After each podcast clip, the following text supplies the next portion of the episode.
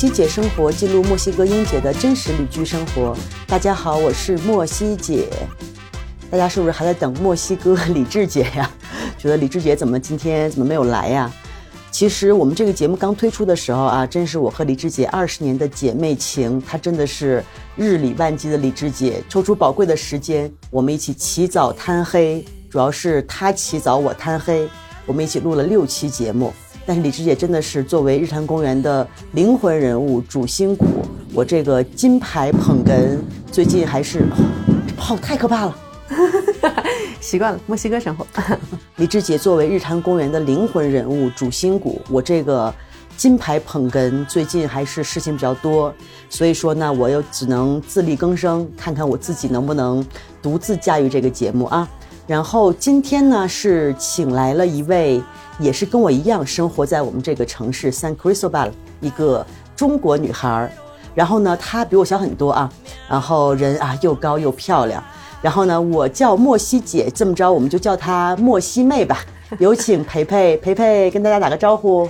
大家好，我的真实名字叫裴月，但是因为。在外上学这么长时间呢，我们也不想用人家外国人的名字，所以不管是中国人还是外国人，都是叫我培培。所以大家以后也可以这么叫我。非常高兴第一次在这里和大家见面。好，然后培培也是在墨西哥生活了好几年，跟我差不多。培培是哪年来墨西哥的？对我是在二零一七年的夏天来墨西哥的，当时是机缘巧合啊。也不是机缘巧合，因为自己的好成绩。当时是大三的时候，学校有公派出国的项目。但是呢，我们有两个项目，一个是可以去西班牙，一个可以来墨西哥。当时一共只有四个名额，其他三个人都抢破了头要去西班牙，我就佛系了。墨西哥嘛，来就来嘛，就这样我就来墨西哥上学了。对，培培真的是西班牙语专业的啊！以后节目中我就再也不敢秀我的西班牙语，觉得有点班门弄斧的感觉。不会，不会，不会，因为之前上前两天节目，我就教大家一些西班牙语单词嘛。然后因为它就是西班牙语总会有一些呀的这个发音。对对对。然后呢，我和李志姐她就在学我，然后就发生，因为北京有句也不叫骂人的，就叫你呀你呀。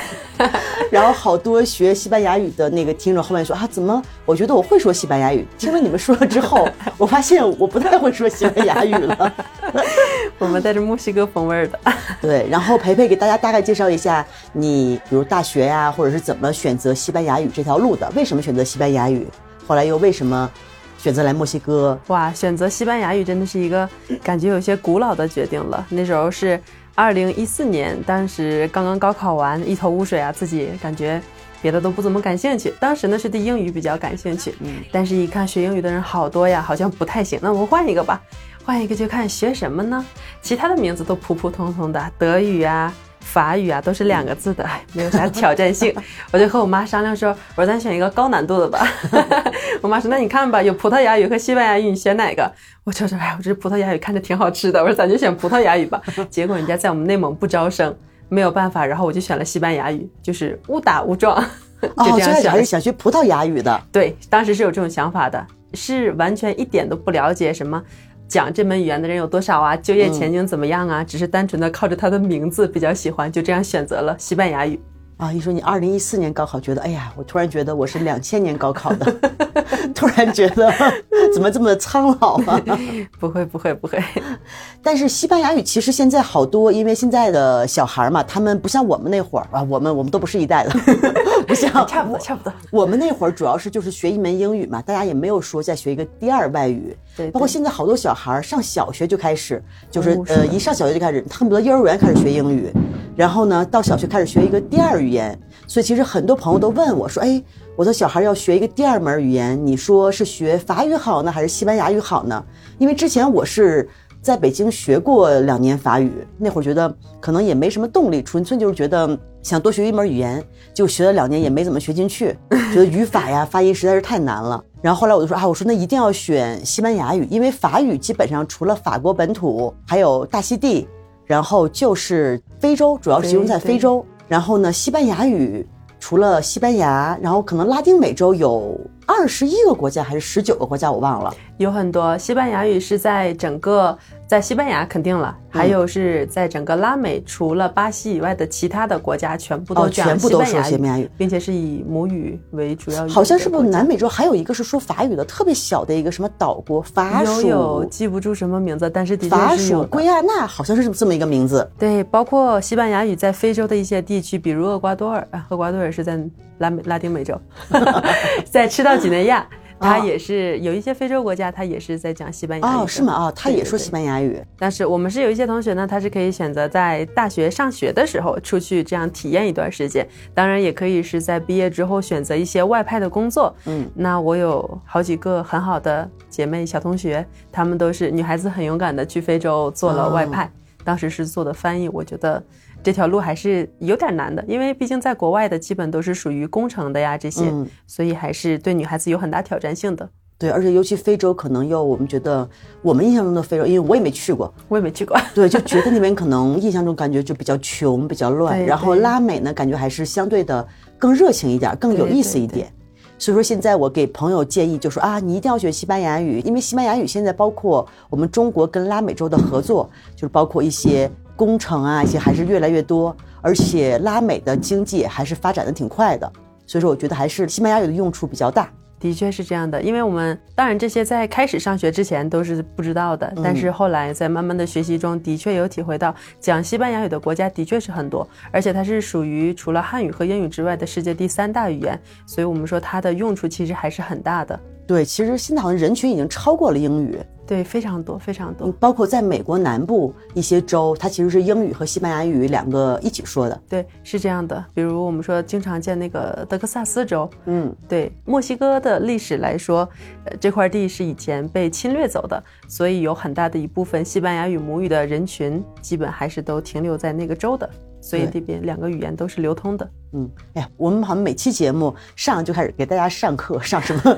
现在又开始什么西班牙语的历史？就先来了一个专业人士陪陪，不是很以后以后更得给大家来点什么西语小课堂之类的。然后接下来陪陪就说一下，在墨西哥，你是来墨西哥学习了多长时间？我当时是在墨西哥留学一个学期，是从七月份一直到十二月份。啊，在墨西哥城，墨西哥城什么大学？墨西哥城，嗯，一个大学叫做安纳瓦克大学，它是一个这边还算是比较出名的私立大学。当然了，如果你在这边一提到这个学校的话，墨西哥人本土的印象都是这个学校很贵，因为它是私立的。嗯，当然了，我们当时是公派交流过来的，也就不用花钱，只要自己掏机票就可以了。啊，还要自己掏机票？机票还要自己掏的？还好疫情前机票很便宜，六千块钱往返。那也是能接受，对，因为好像墨西哥跟美国那种大学的系统差不多，就是公立的大学一般就是会比较便宜，但是可能品质没有那么高。一般最好的大学都是私立的，然后学费特别贵。我昨天刚好刚听一个朋友说，说墨西哥的大学私立大学，好像一年的学费就要差不多啊，得上万刀这种。有这样子的，非常高，因为。我的确是没有自己交过学费，也不太懂。但是我当时有陪同学去教务处交学费，他们的课程我觉得不像我们中国的学校哈。你在上学之前先把这一年的学费就直接打卡里了，这样就完事儿了。它是包括你所有学科的。但是不是？我是看到我朋友呢，他到了教务处，他说：“你好，我要缴费。”然后阿姨问他：“你缴哪一个学科的费？”他说：“我来缴英语课的费。”然后我就看他这一个学期的英语课钱大概在两万比索左右，两万比索我们是在八千人民币左右。对，差不多。我觉得很贵很贵啊！就一个学科就是对一门课程。当然，可能其他大学是不一样的体制，但是在我去的那所大学的确是这样子的，本地学生是这样交学费的。那差不多一个学期，比如大概有几门课？哎，你要交几个学科的学费？嗯，这个主要是取决于每个学生他想选择什么课，比如说。当时我的很多朋友都是在烹饪课程里的，所以呢，他们的主修课程肯定是烹饪课。烹饪课每一个学科我记得是六分，他们可能每一个学期要修满二十分这样子。嗯，当然了，你选择了烹饪课之后，再选择一些美食历史课呀、美食渊源课呀，再加上一些品酒课呀，这样的小课凑在一起，其实是可以把二十分凑得很满的啊。怎么觉得你们学校听起来像蓝带学院？对，一个非常专业的 大学，居然还开这种什么烹饪课？对对，因为这所学校它本身是一个比较有教堂性质的学校，它是一个天主教的学校啊，我们在学校里面有一个教堂，嗯然后学校在每一个星期的固定一个时间段会拉着学生去做一些弥撒呀，或者做一些礼拜之类的。必须要去吗？嗯，不是必须的，因为我从来没去过，我只是远远的看了一眼，因为我觉得，既然咱们不是这一行的，就不要去打扰了。但你们没有好奇去看，因为我这边好多教堂也有那种弥撒嘛，他们会那种，比如给你吃一块那个饼，然后喝一口酒，然后有时候我就特别想去，特别好奇嘛，想去一下。后来我就问我那个天主教的朋友说，我能去跟着混一下吗？他说好像你要是真是不信的话，去混感觉也不是特别好。对，所以我就是怀着这个心态，从来就没有进去过，远远的看一眼，这样就好了，互不打扰。那你在这一个学期中，你的主修，因为比如我们在国内大学是你专业的，比如你是西班牙语专业的，那在这边你这一个学期交换是也要有这个专业吗？还是你想学什么就就可以学什么是这样的，想学什么就学什么。因为我的大学是在吉林外国语大学上的，啊？所以呢，在这个大学里面，我们大概百分之八十的专业都是外语专业，还有一些国际经济与贸易，还有一些旅游专业、汉语言专业。所以，当我们这些外国语言的学生到了外国的大学之后，就比较难找这一门学科。所以当时我们的教务老师就是说，你们选什么都可以，只要选够相应的学分就行了。啊，就比如说你是西班牙语专业的，但是你到那个叫什么安纳安纳瓦克大学，安纳瓦克大学，它是没有西班牙语专业的没有，只有这一门课程，但是没有这个专业。啊。对，所以当时我就 按照我的性格选择了烹饪课程，吃的是很不错哈、那呃，那跟我们说说你的这个烹饪课程吧，因为好像我们很少说在大学里有那种还能挣学分的这种烹饪课程。对，这个就是刚才你提到过的这个蓝带学院。蓝带学院我们都知道是法国一个特别著名的烹饪学院，然后它在墨西哥也有一些相应的分校。那么在墨西哥城的分校就是在我去的留学的这一所大学里面。所以呢，在这里的学生，烹饪课的学生哈，每个人都穿着他们蓝带学院的校服，啊他们的厨师服、厨师帽、厨师鞋，非常一应俱全的感觉，非常好。那当时这个课程呢，是每天早上七点开始，然后一节课程持续六个小时，基本是一早上都要是站在那个厨房的，一节课教你做三四个菜左右。那是一天只上这一门课就够了吗？从七点看你自己的选择，可以从七点上六个小时，然后上到中午，上到下午，然后带着你刚才上课做好的饭菜去吃一口，下午你再去上其他的课，这样一天就结束了。那这个饭菜的，比如那个课程的材料是需要自己掏吗？按照他们正常的墨西哥学生的话，他们的学费里应该已经包括了，所以这就是为什么他们的学费特别贵的原因。但是对于留学生来说，可能看我们是外国人，网开一面就什么都没要。啊，那相当于是你又修了学分儿了，就然后又又不用交学费，然后又混了一顿饭。呃又长了不少肉。那这个烹饪学校主要是教什么菜系？墨西哥菜还是法国菜还是？全部都有的，它有很多菜，但是当时我是没记错的话，当时选择的是一个全部菜系，就是每一个菜都 尝一尝的这一种。但是当时我的确记得他教了我们做一些非常好吃的菜，就是现在全都忘了，我还说想问你现在是不是厨艺了得？嗯，全还给老师了。还大概有没有记着，就是学了一些什么菜系？是法国菜还是意大利菜？当时记住的还有认真做笔记的是一些墨西哥菜。哦比如说，他教你做什锦炒饭，当然了，也有西班牙的海鲜饭，特别出啊，名的。对，啊白家，这个也有，其他的就比较小众一点了。比如我们经常吃的那个海鲜球，把所有的海鲜、鱼肉、大虾都打碎，然后再加一点什么东西炸成球，这样也是做过的。这是墨西哥菜吗？可能也是 抄过来的。从来没有吃过这个菜。它的西语名字叫 Magabil，下次可以去点一点哈。对，那没没有没有教你们一些什么怎么做 quesadilla 呀，怎么做 mole 呀，这可能是太基础了，他们可能已经不屑于教这个东西啊，了。还是做一些比较高级的墨西哥菜高端食材，啊？那下次我们还是要去一些高端的墨西哥餐厅尝一尝 高端的墨西哥食材。可以尝尝。因为我看到 Facebook 上面，我当时的老师他现在去餐厅当主厨了。哦，真的，在在在在墨西哥城是吗？对对对墨西哥城还是就是吃的相对于比较丰富一点，因为我们这个小城市嘛，尽管说餐厅比较多，但是选择性可能稍微少一点，觉得食材也不够太对，不够太高级。对，大概是这样子。嗯，非常有趣，因为我当时选择课的时候，我是有提前想了一下，然后故意把课都排在了周一周二、周三这样子。我基本从周三的下午一直到星期五就没有什么课程了。那在这个期间，我经常会去墨西哥城的展会上做翻译。啊，就是和一些一些什么，比如工业的、什么商业的这种展会，有一些展会，然后中国的商人过来的时候，他可能会有语言的问题，那在这个时候我们就会去帮他。啊，那其实你就是啊，又没花钱，自己买了个机票过来，又混饭吃，又不用交学费，还能赚钱。当时赚了的确是不错哈，当时记得每次挣完钱之后都给我妈发红包，她是很开心的，太孝顺了，太孝顺了。对，反正当时大家都开心。嗯，那除了这个烹饪课程，还选择了一些别的什么课程呢？呃，品酒课，品酒课当时也很开心啊，每节课下来都醉晕晕的。感觉你这个留学留的还真的是交换的挺值的，这种课程都是还挺贵的。的确是这个，当然了，其他的正儿八经的课程也有选，比如什么国际交通课呀、国际沟通课，然后还有美食历史课。啊，对他当时会教你苹果的发源地是哪里，柠檬的发源地是哪里，然后这些水果是怎样到达国外的，然后这个水果又有什么相对应的含义啊？这个还挺有意思，真的感觉好像跟我们国内的课程设置不是很一样。对，不是很一样，很有趣。所以在课程上，我是第一次知道柠檬的发源地是中国。哦，真的吗？它的用处的确是在国外是更多一点。但好像现在感觉我们中国人好像柠檬。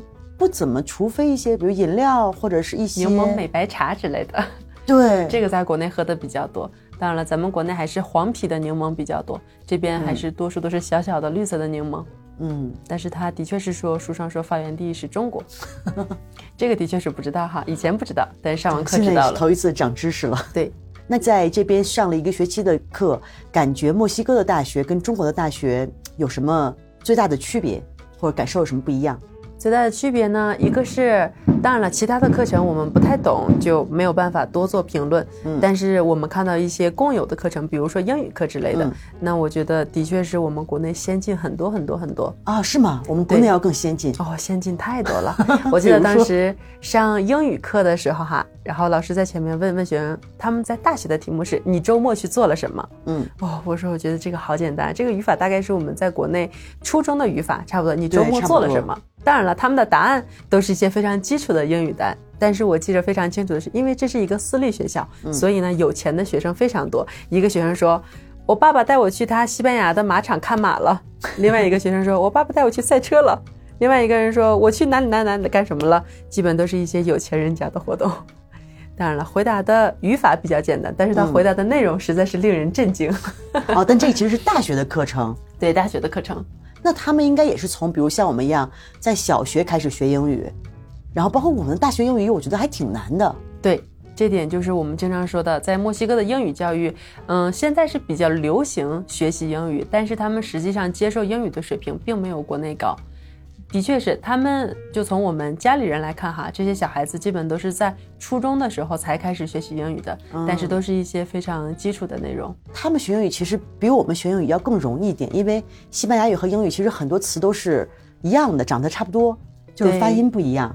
对这样的好机会就被他们错过了，因为可能也的确是因为师资力量不够强，嗯，所以在教他们的过程中，这边学校非常流行的一个做法就是，老师给你发一堆材料，让你把这个材料电子版的哈，让你 copy 到你的笔记本上，嗯，所以我经常问我们家里的侄子侄女，我说你今天英语作业是什么呀？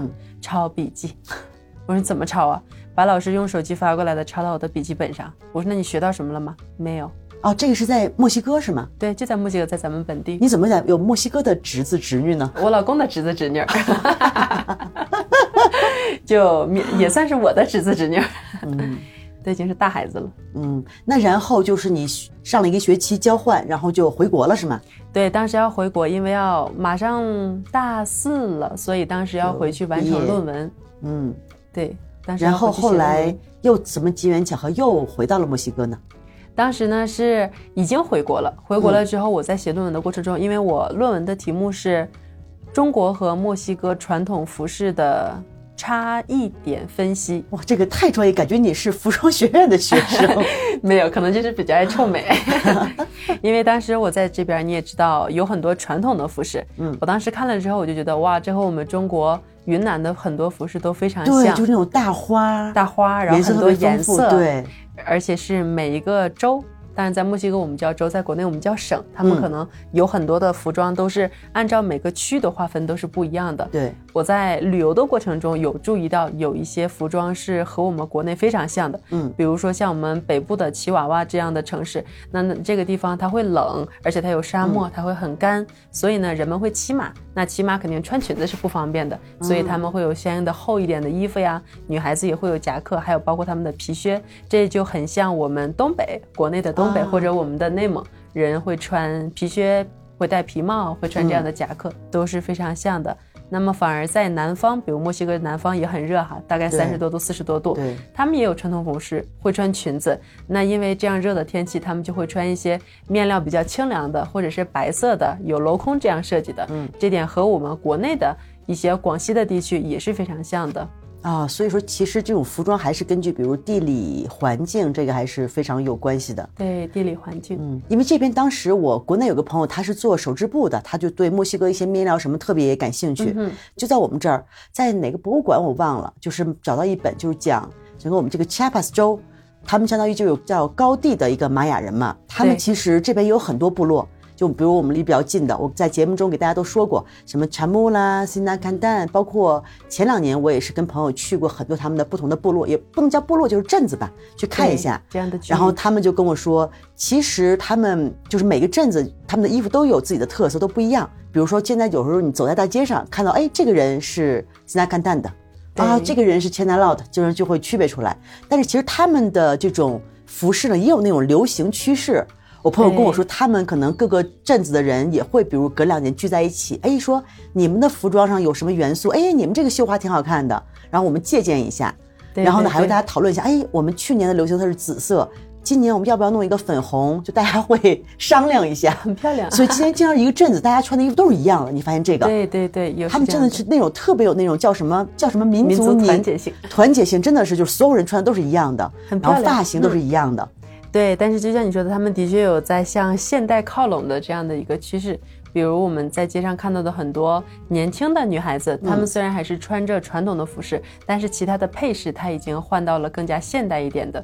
比如说以前她们正常的可能穿传统服饰的话，下面就穿一个毛茸茸的拖鞋就完事儿了。但是现在人家也会穿高跟鞋了，对对，所以还是有在向更美的那种地步上去进展的一个趋势。对，女孩子们还是爱美的，尤其墨西哥。你像他们有时候，我觉得就是爱美方面，真的可能比我们亚洲人要，也不能叫更胜一筹。就包括有时候我去菜市场买菜，卖菜的大姐都化着浓妆。对对对，虽然可能在我们的审美看来，这样的浓妆未必好看，但是人家这个出门要打扮一下的态度还是值得学习的。对，这点我觉得我们还是很多，比如我们的父母那一代，有时候可能就觉得，哎呀。就是化妆多啊，对对对，这样我我觉得可能还是因为培培是蒙古族是吧？对对，所以我觉得这种还是少数民族，跟我们我们汉族还是作为中国人口的大多数嘛，觉得还是我作为一个汉族，觉得有时候还是有点无聊。有怎么说呢？之前小的时候不觉得民族差异性有多大，后来长大了才觉得那句“民族的才是世界的”是真的，真的很漂亮，真的很漂亮。有一些传统服饰啊。内蒙古人基本是在有亲朋好友或者是远方的朋友第一次来到我们那边的时候，的确是会带你去吃饭，会带你去喝酒，会带你去吃肉，这是最重要的。基本上呢，都会有人，我们会请人来跳舞、来唱歌。当这个客人第一次来的时候，会给他献上哈达，都是有这样的一个传统还是在的。还有什么马奶酒，还是什么羊奶酒？马奶酒也是有的，虽然我们不咋喝，可能也是因为我们是假内蒙人，但是也是 这样的传统都是在的。那你作为一个蒙古族人，你肯定能歌善舞吧？嗯，这点我就是假蒙古人了，我不行，我可以喝酒，能吃肉，但是能歌善舞不太行。那来了墨西哥之后，墨西哥人特别喜欢跳舞啊，有没有学一学怎么样的？学了，上学的时候也选过一门 salsa 的课。哦，大学里面还教 salsa 课呢？有的，当时是古巴 salsa，它叫 salsa 古巴呢。嗯，然后的时候？前几节课挺高兴的哈，老师带着扭来扭去的，当然基本步伐都是学的会的。嗯，但是后来老师教的越来越难，然后我就问老师，老师这个考试好过吗？老师说好过呀。我说怎么过？我们去广场跳一个舞就行了，跳一个小时、两个小时这样子。我说谢谢老师，转身我就去教务处改课了。我说不行，是跳舞让大家围观吗？还是怎么样？对，可能就是商场有开业的活动啊，然后就会联系这个老师，老师带他的学生去跳舞，他顺便就给我们考核一下啊，就盛装打扮。哎，对我说这不行啊，这丢人真是丢到国外去了。因为我觉得原来我在国内从来都不跳舞，咱们好像中国尤其汉族就是一个没有什么跳舞细胞的民族。但是最近不是上期节目我们还跟那个听众们说了，说那个自从约了几次会之后，觉得哎呀，谈恋爱不如 跳舞。然后最近我就特别痴迷于跳舞，每周都去跳好几次，上私教课，上团体课。然后他因为那个跳舞就是他的步伐很多嘛，比如说你呃，他有那种私人的个人的独舞，还有那种比如说一个 couple 的这种一起跳舞。然后每次我学新的步伐的时候。总觉得我的两个腿会拧在一起，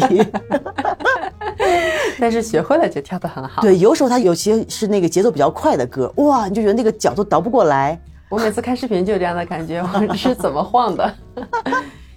我们在国内可能也看到有那种拉丁舞，但我觉得拉丁舞那种专业的就看起来比较夸张，它的动作都很夸张。但其实日常里面舞蹈是跳起来看起来很性感，然后很自然。然后其实我刚开始来的时候，我们亚洲人好像都不太会扭胯，不会。对，但对于这种拉美的这种舞种来说，就扭胯是特别重要的一个部分。所以每次我出去看别人跳，我就盯着人家的屁股，然后看了两年。然后现在你就突然有一天，就像你学大舌音一样，像我是学不会大舌音，然后突然有一天，哎，我突然会扭胯了。然后现在每次去跳舞的老师就去夸我说啊，他说你是我见过最会跳舞的中国女孩。然后真的就是你跳舞之后刚开始会有点害羞嘛，对，没有信心。然后后来真的姐她天天夸我，天天夸我，当着别人也夸我，自己也夸我，然后就越来越有信心。然后现在已经可以出去混，就是随便跟一个男的在那个酒吧里面就可以跳起来了。那挺好的，真的挺好的。其实就像你说的，像我们在国内经常看到的，我们以为的哈，嗯，比如我们的艺术教育、音乐教育。还有绘画教育以及舞蹈这种教育，大家都会觉得是一个很高深的东西。你学的不是特别好的话，你压根儿就拿不出手。但是这样的思想，其实在墨西哥是不被认可的。大家觉得你为什么要学音乐？因为你喜欢，不是因为你要去考音乐大学。你为什么要学跳舞？因为跳舞很好看，因为对，因为就是开心。所以呢，这个和一个设定的未来其实不是非常有关联的。所以大家就是在普通的跳舞，可能音乐一响，很多墨西哥人就跳起来了。如果你仔细的去研究他们的步伐究竟有多专业，或者是有一个什么固定的模式，其实也是没有的，只是你怎么开心就怎么跳。对，因为这个还是文化上的不同，不像我们可能从小我们啊，我们上一个舞蹈班是为了以后。什么大学可以加分？哎，对。但这边就是考个级呀。对，因为这边我朋友就是有一个朋友墨西哥人，他就说他是怎么学跳舞的。他是最早跳舞是他妈妈教给他的，因为他在十二岁的时候，他有一次去一个学校的舞会，然后他特别喜欢的一个女孩，当时跟别的男孩在跳舞，因为他不会跳，他特别伤心，回家了说妈妈，哎呀，我喜欢那个女孩，但是。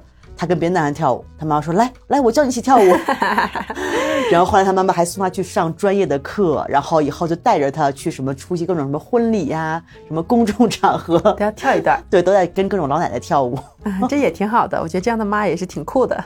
对，然后那你留学完之后，对，当时在毕业之前，学校呢其实也来了一些公司来进行招聘会啊，这样子，但是实在是没有看到特别喜欢的。另外一个就是。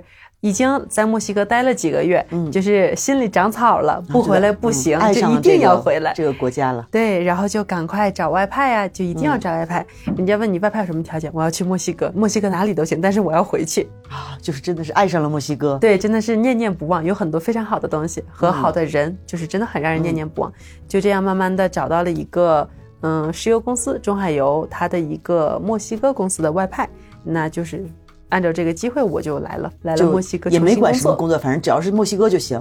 对，当时也没想工作性质难不难、苦不苦，到究竟在一个什么样的环境都没有想，只是觉得我能回来就好。嗯，而且是因为这个国家的魅力，很有魅力，太有魅力了。然后来了之后工作怎么样？工作呢，其实公司的待遇是非常好的，毕竟是大国企，咱都是有保障的，都是还挺好的。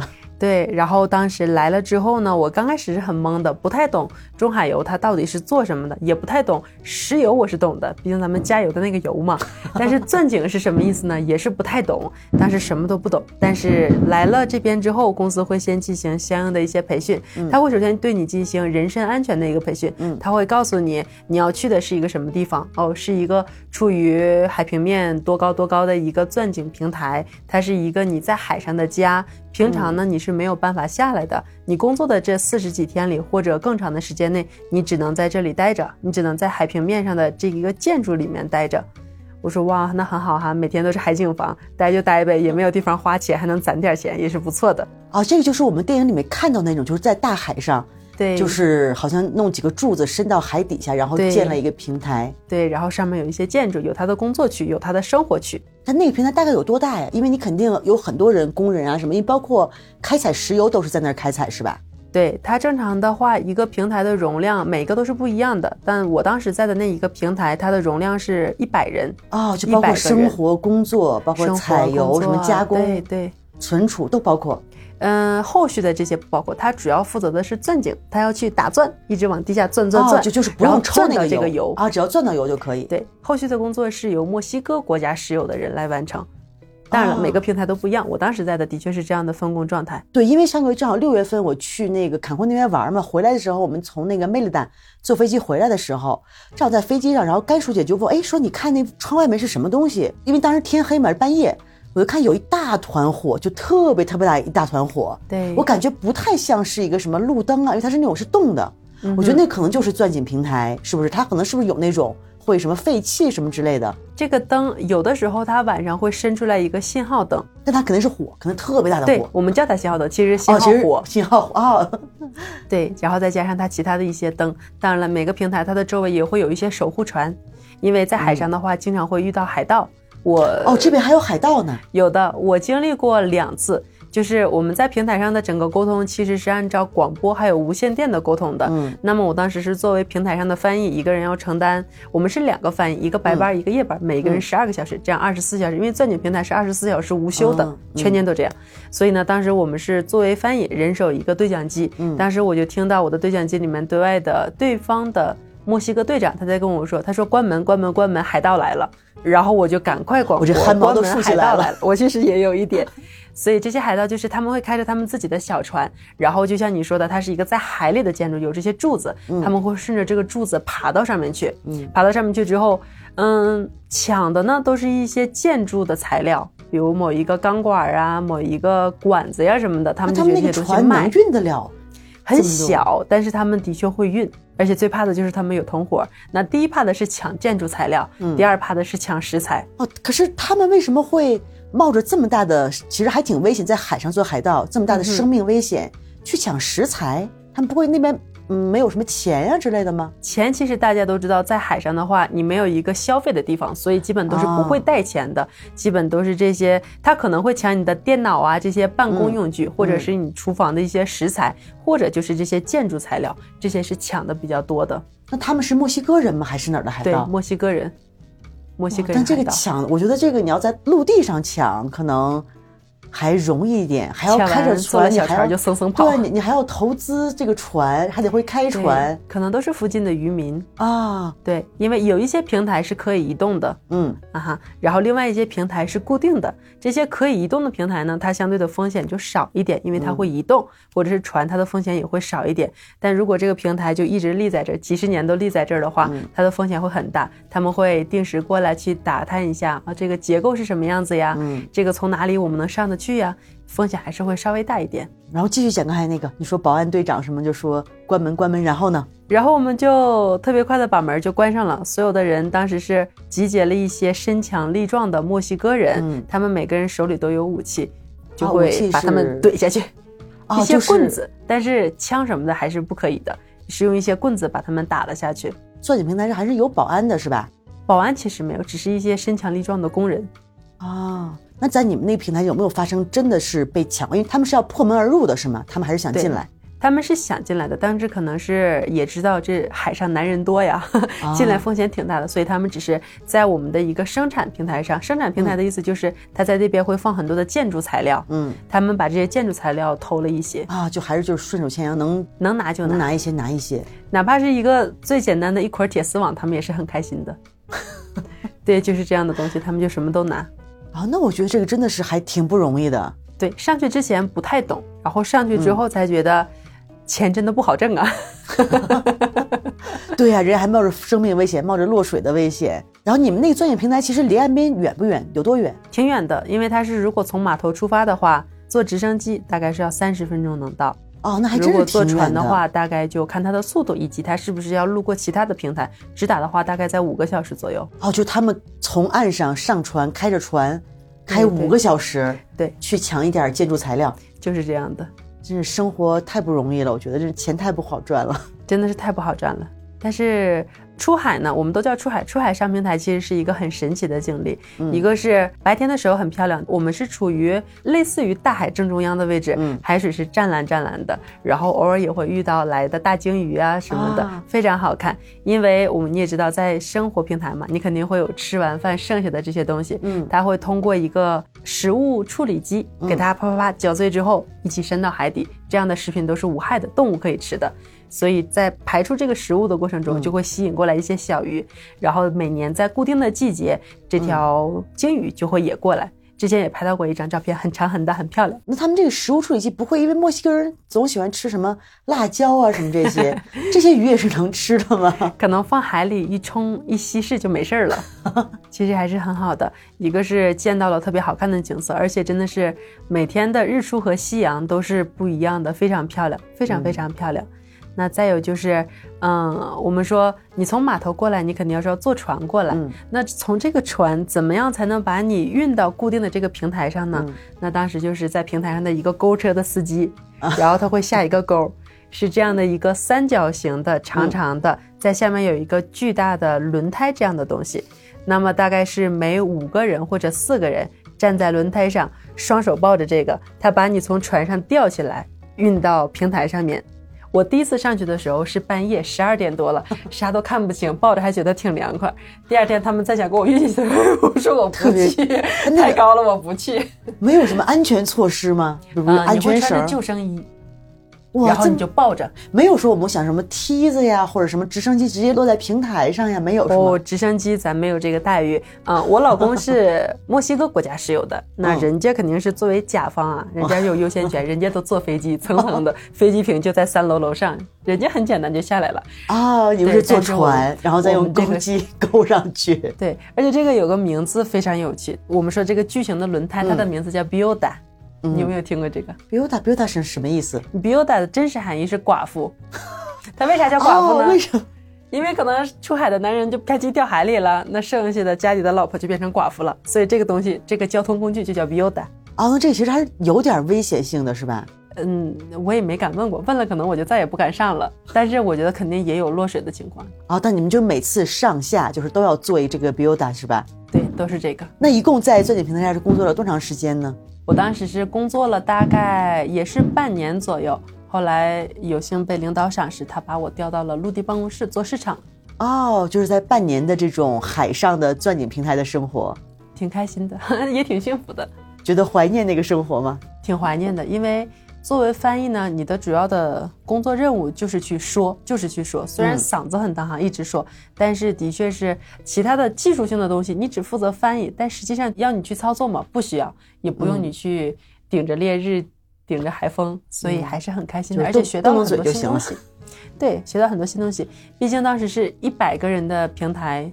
在这个一百个人里面，只有翻译是两个女的，当然有可能我还会遇到另外一个男翻译。嗯，作为这种类似于国宝团宠的这样的，大家对我还是挺好的。啊，而且墨西哥人本来就很热情，而且墨西哥的男的，对，墨西哥男真的，因为在这边有一个菜市场嘛，我们经常去买菜，然后有一个小哥，就是那个收银员，就长得胖胖的，每次看到我就特别开心，就叫我 Bonita。这叫什么？叫美女。对。然后上次我走的时候呢，就给他留了一袋曲奇，然后他特别开心，然后就哦哦来嘞，然后就啊特别开心。结果今天我去买的时候，他都没给我票。哎，我说这是什么意思呀？结果走的时候没收我钱。哇，这边人真的是非常非常非常善良的一个人。对，墨西哥真的是还是很热情，然后我觉得比较尊重女性。但其实我的墨西哥朋友觉得，因为墨西哥他们叫 machista 嘛，就是叫什么，就是大男子主义。对对，但是其实在我的感受来说，还是反正我遇到的都对我很好，都对我很客气、很尊敬。你的感受是什么？对墨西哥的男的，作为那个叫什么平台上的 平台上的唯一一个女翻译，当时嗯没有感觉到 machista。其实我觉得大男子主义。大家可能对他的理解是不一样的。那在这边是什么理解呢？比如说，我们有一个朋友，他是我老公很多年的上大学时的好朋友，一直到现在，他们的友谊都一直保持着。他。经常说他自己是大男子主义，我就问他，我说你对大男子主义的理解是什么？他说我是一个非常保护我家里人的人，我保护欲特别强，我不允许我妻子受任何的欺负，我不允许我的孩子受任何的欺负。嗯，这样子的话，我觉得我是大男子主义。我说，但是反过来，你尊重你的妻子吗？他说我很尊重她呀。我说那咱们的理解可能就不一样了。如果在中国，我们说大男子主义的话，可能是。你去指使你老婆给你端洗脚水呀？你老婆必须天天给你做饭呀？这个可能是大男子主义的一部分。如果你只是想强调你对你妻子和孩子的保护欲的话，我觉得这是一个非常正向的大男子主义。所以大家对他的理解可能还是不一样的。我在这边感受到的其实是还是挺好的，没有感觉到大男子主义，而且相反，更多的是墨西哥人和其他的外国人对你的尊重。嗯，因为亚洲女性嘛，还是比较有优势的。对对对，这点其实体验感还是比较强的，因为我在后来做了市场之后，经常会要出去和一些客户进行应酬。那当时我们的一个直属领导，中国人哈，我们一起出去应酬，我们当时是一起从嗯饭店里出来，那么这个时候呢。一个男性的美国的客人，我们要一起上车，然后到另外一家餐厅去吃饭。我当时其实已经想抢先一步帮他开门了，但是他拉住了我，他说不用，在国外是男士给女士开门，就是因为这一个举动，我老板回去骂了我好久。他说你怎么能让客人给你开门呢？但是这个我们西方文化这个都是一定要男的给女的开门，很少说女的给。对对对，包括后来一些小的事情，比如嗯，也是男的客人开完会了要下楼。我抢先摁电梯按钮的这一步被他更抢先了，我然后我领导就又训我，所以这样的小事长期积累了之后，我觉得和平台生活还是差别蛮大的。没多久我就辞职了，觉得以前一直被宠着，各种 各种宠，现在突然，对吗？你如果是工作做的不好，训你怎么训你都是应该的，但如果是因为这样的文化差异的小事情去来抨击你的话，我觉得还是有一些别扭的，特别别扭。啊，后来其实就觉得还是工作的不太舒服，有时候特别想念海上的生活，然后就辞职了，辞了。啊，那其实那辞职之后啊，其实你这份工作挺好，最好的就是遇到了你现在的老公。对，这个的确是。是在一八年的时候，对，一八年上平台的时候，他当时是作为甲方的总监，他也到了平台，但是我们是处于你也见过他哈，嗯，他是属于那种不笑的时候就冰山脸，让人没有说话的欲望。就总监嘛，就是职位比较高的嘛，你哪能跟什么什么打打闹闹，肯定不行，一定要板着脸嘛，要拿出总监的范儿嘛。对嘛？我当时觉得其他的墨西哥男人都是上赶着和你说话，对，都是宠着你的，他就往那一杵，和个木头一样。然后我们从一八年。一八年的后半年认识了之后，从来没有说过话，一直到一九年又过了半年之后，他突然反应过来味儿了，他去找我的同事要我的联系方式。哦，就是是你辞职之后他才联系你的。我下陆地了之后啊，对，因为他在海上见不到我了，可能就忽然想起来我了，觉得当时拥有的时候不知道珍惜，突然失去了。对，然后他就发信息约我吃饭，我说行吧，这谁能蹭饭不蹭呢？蹭就蹭一顿吧，然后就这样在一起了。然后后来你辞职了之后，然后后来是一个什么经历呢？辞职了之后呢，我当时是正好要在去国内休假了。休假之后，原定是在二零二零年的二月份回墨西哥，但是当时正好赶上我们国内疫情爆发，所以出国的计划就一再耽搁。那当时我们俩已经是处于谈婚论嫁的阶段了，我俩就等不了啊，这怎么办呀？那就辞职了，自己回来吧。嗯，那就回来了。从二零二零年八月份的时候就自己过来了墨西哥。嗯，然后就开始了我们两个人的非常独立的生活。嗯，结婚生孩子都是两个人自己办的，也没有家里人的在场，不是不支持，但是也没有办法过来。对，因为还是疫情，还是耽误了挺多事儿的。很独立。然后就结婚生子，然后后来你为什么选择了这个 San Cristobal 这个城市呢？大家很多人平常聊天嘛，因为这边很多外国人，大家聊天的一个主题就是啊，你为什么选择这儿？我选择这儿呢，一个是我在没有认识我老公之前，单身的时候，我就自己四处溜达，溜达来这边之后，我就觉得哇，好好看啊。觉得以后有机会一定要再回来，但是当时其实对这个城市的感情没有那么深。我其实个人比较更喜欢瓦哈卡一点，我觉得它的民族风情可能比这边更浓厚一点。对，但是后来我们俩在一起之后，他说我邀请你到我们家这边来玩吧。我说你家在哪儿啊？三格里索瓦德拉斯卡特。哎，我说来。你说你家住别地儿我就不来了，你家住这儿我来。然后这还真是真是缘分，真就是缘分。然后就来了。来完之后，就是他带我四处吃吃喝喝呀，真的是挺好看的。然后就你是哪年搬到这边来的？我是在彻底搬过来，就是我从国内疫情的那一会儿，二零二零年的时候过来的，在这边大概也是两年多一点。因为其实好像这边的中国人不是特别多。然后给大家说一下我和培培是怎么认识的，因为之前我的餐厅嘛，就是啊，我想做一点广告，然后我在 Facebook 上投放了一些广告。突然有一天收到了一个中文的信息，就问我说：“哎，说你是真正的中国人吗？” 我说：“是呀。”然后他说：“啊，我跟我妈说了，我妈说你要问他是不是中国人，你问他。”天王盖地虎的下一句是啥？地虎的下一句是什么？然后我一听，我说，嗯，估计可能应该是个北方的姑娘。下半句你也没告诉过我，到现在你也没告诉过我。宝塔镇河妖嘛，这个现在知道不是问题吗？现在是知道了。对，然后后来就因为都是北方的人，我也是在北方，而且培培当时是在长春上的大学，对我是在吉林出生的，就觉得哎还挺近的，然后觉得北方的姑娘，然后聊起来还一些习惯呀、生活习惯呀都还比较相似。因为我们在墨西哥，其实我见到的大部分中国人都是南方人，真的很少见到北方人。可能来这边做生意的南方人会多一点。当然了，咱也得承认，南方人的确是比我们更有经商头脑。对，而北方人就是比较懒嘛。尤其我觉得，就是东北，就是包括内蒙古的东北这边人都，我觉得就是我们可以自黑嘛。对，我觉得都还挺懒的，是不愿意离开家。我们就找一个国企安度晚年就好了。对，就每天吃吃喝喝，在东北有时候觉得啊也也挺好的，多舒服。晚上吃个小烧烤，喝个小酒，撸个串啊之类的。这个词儿太远了。有点太遥远了。上一次撸串还是在两年前。哦，在国内撸串还是两。正说呢，今天我去市场看到了卖签子的地儿了。嗯，不错。哎呀，哪天我们再过两天再买只？哎，一直说买羊买羊。上次我们吃完还没有买，因为培培是内蒙人嘛。我说啊，内蒙人一定会吃羊肉啊，一定得给我们弄一个。培培说回家问我爸，会吃，但是做吧就不一定了。但我觉得肯定有有问一下家里有什么秘方之类的。我小红书一下可能更靠谱。大家都知道，小红书在国外是行走的百度 哦，真的吗？大家都是这样说的，有什么事情都找小红书啊。因为我好多年都不怎么上网什么的，我是最近才开始上的，因为好多东西都你不知道去哪找，找食谱、找食材都是在小红书上找的啊。因为平常现在现在培培的小孩也一岁了吧，差不多快了。对，这个还有两天就一岁了啊。所以现在在这儿主要是做什么？因为你上次把工作辞了嘛，辞了之后后来就又找工作了吗？还是怎么样？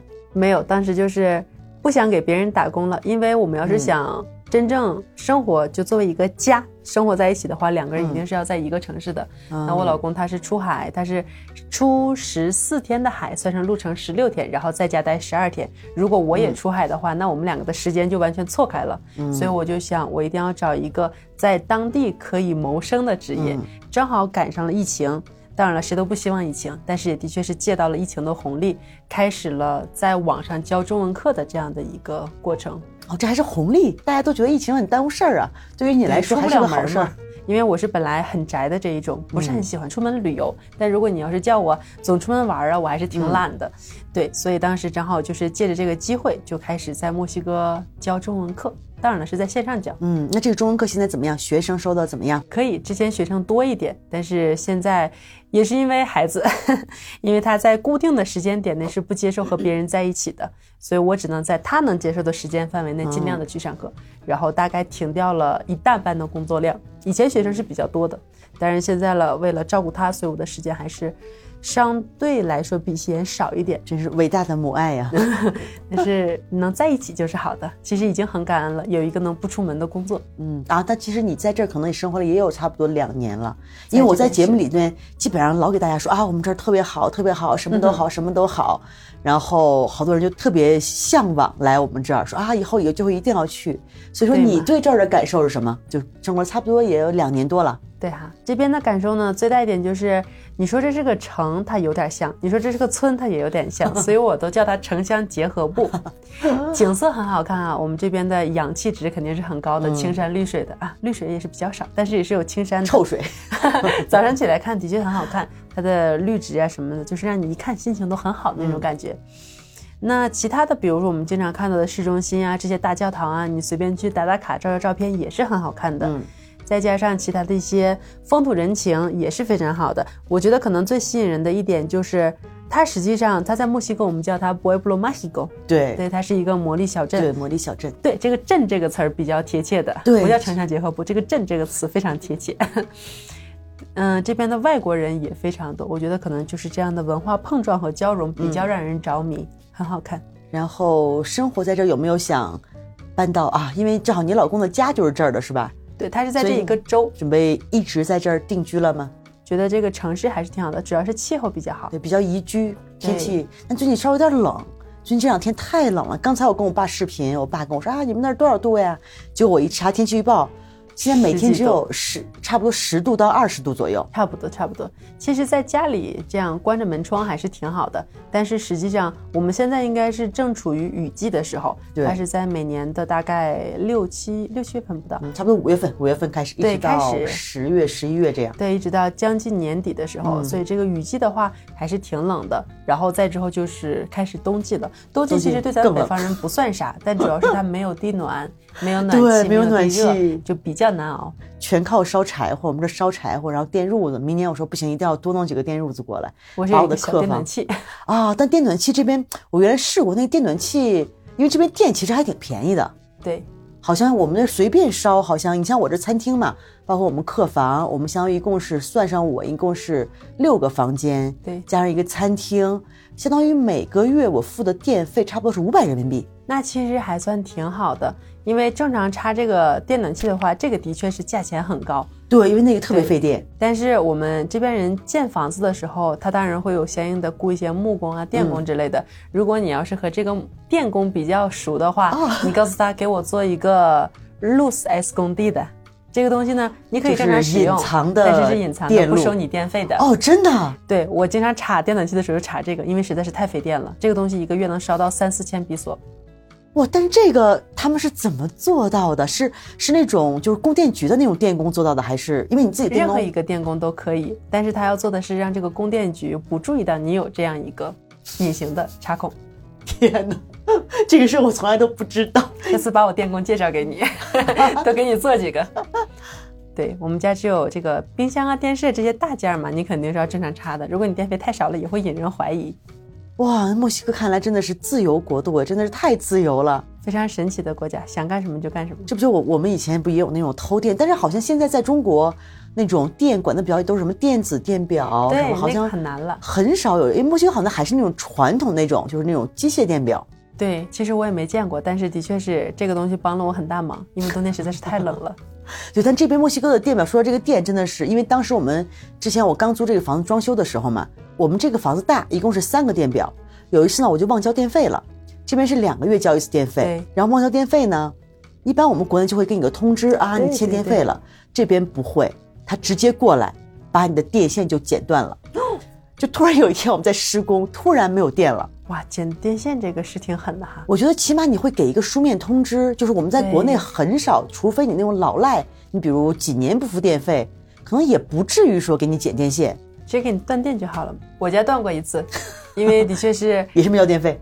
对，因为每次都是我老公他上班之前他会把电费这些都交好，但是这一次正好赶上他走了之后，这个电费单儿才来。嗯然后我也是这种特别宅不出门，因为他投到门口这个信箱之后，我也压根儿没去打开过，嗯，所以他就有一天忽然就没电了，我就给我邻居发信息，我说你家还有电吗？有啊，我说我家没电了。他说那我正好出门，我去帮你交一下吧。哎，我说行，太谢谢你了。对，然后交完之后，你还要跟他们说啊，我们家被剪电线了，他就会派一个人过来，还还得给你接上。这个做法实在是有一些过分，但是很墨西哥。对，墨西哥好多做法都是，之前我朋友里那个节目里面也说过，再给大家说一遍，就是我二零一七年旅游的时候，在墨西哥走到了是叫 San Miguel de Allende，就是墨西哥中部一个很大的一个城市，因为当时我那个车是美国牌照，然后呢，我那个地儿当时停车就是没有什么停车位，我就停在了一个应该是不让停车的地方，嗯哼，然后结果第二天我就想去挪一下车，突然发现我的车上有一个罚单，就说啊你不应该在这停车。然后呢，当时我想啊，我是个美国牌照的车，你反正